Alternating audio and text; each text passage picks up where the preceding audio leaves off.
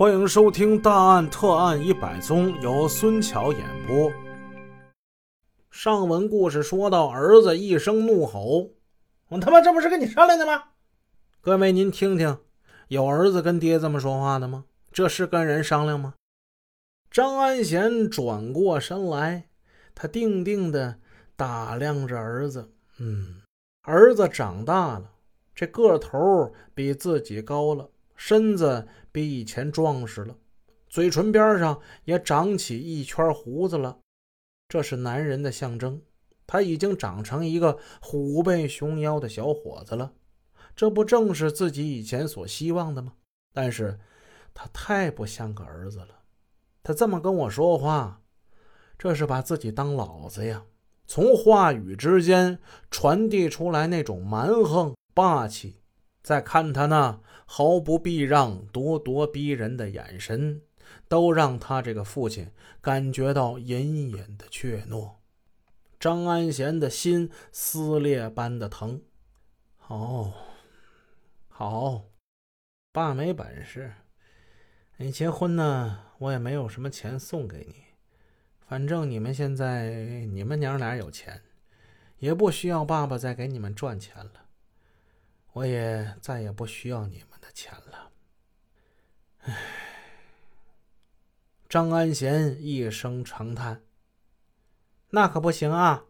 妻子接过他的话茬你那儿不是还有一个存折吗？孩子要结婚呢，可是花钱的时候，你把那笔钱拿出来吧。那存折密码是多少啊？你告诉我啊！”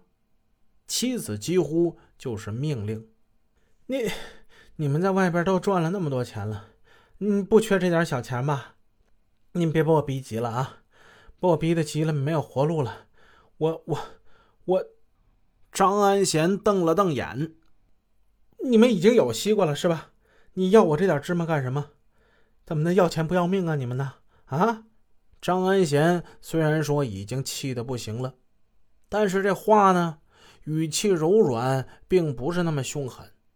妻子根本不知道凶险已经是箭在弦上了，而他呢，却硬是要把张安贤往南墙上逼。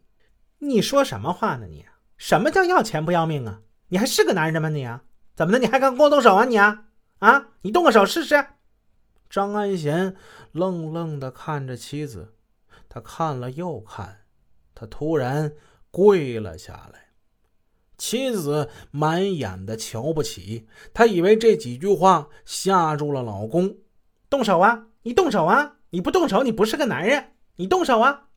张安贤跟他们娘俩说的最后一句话是：“你们让我咋还有脸活着呀？”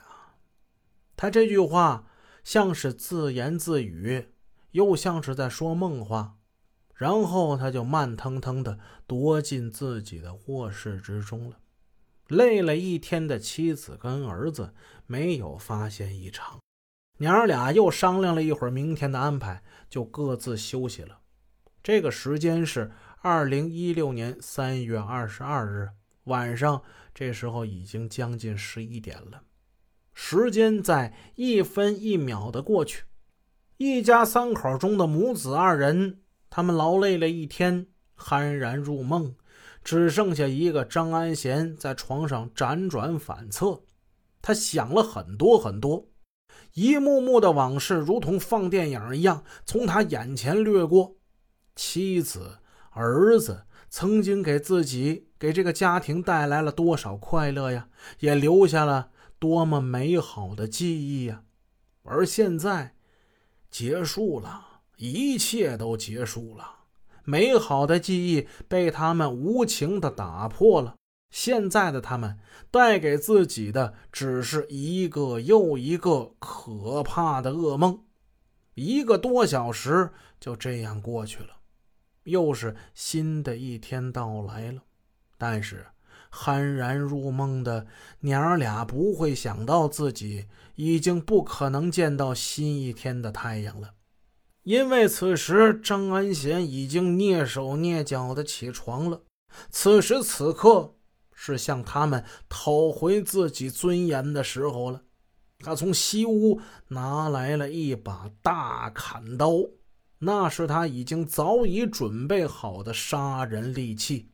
左手还拿着一把尖刀。他走进客厅，儿子躺在沙发上，发出均匀的鼾声。儿子太累了，也许他还在做着梦。梦中，他和自己的新娘子在亲人的祝福之中四目相对，温馨相拥。但是，好梦永远无法成真了。他拿着尖刀朝着儿子的脖子 狠狠的就捅了下去。他捅得认真而严谨，心不颤抖，手不软。睡梦中的儿子突地站了起来。但是张安贤根本不容儿子有一丝喘息的机会，对着他的心窝啊，噗，又是一刀。儿子的手按着喷涌着鲜血的胸口，他丝毫不犹豫，抡起砍刀，朝着儿子的脑袋狠狠的又砍了下去。刚刚站起来的儿子踉踉跄跄，无力的倒了下去，沉重的身躯重重的。砸在地板上。本集已播讲完毕，感谢您的收听，下集见。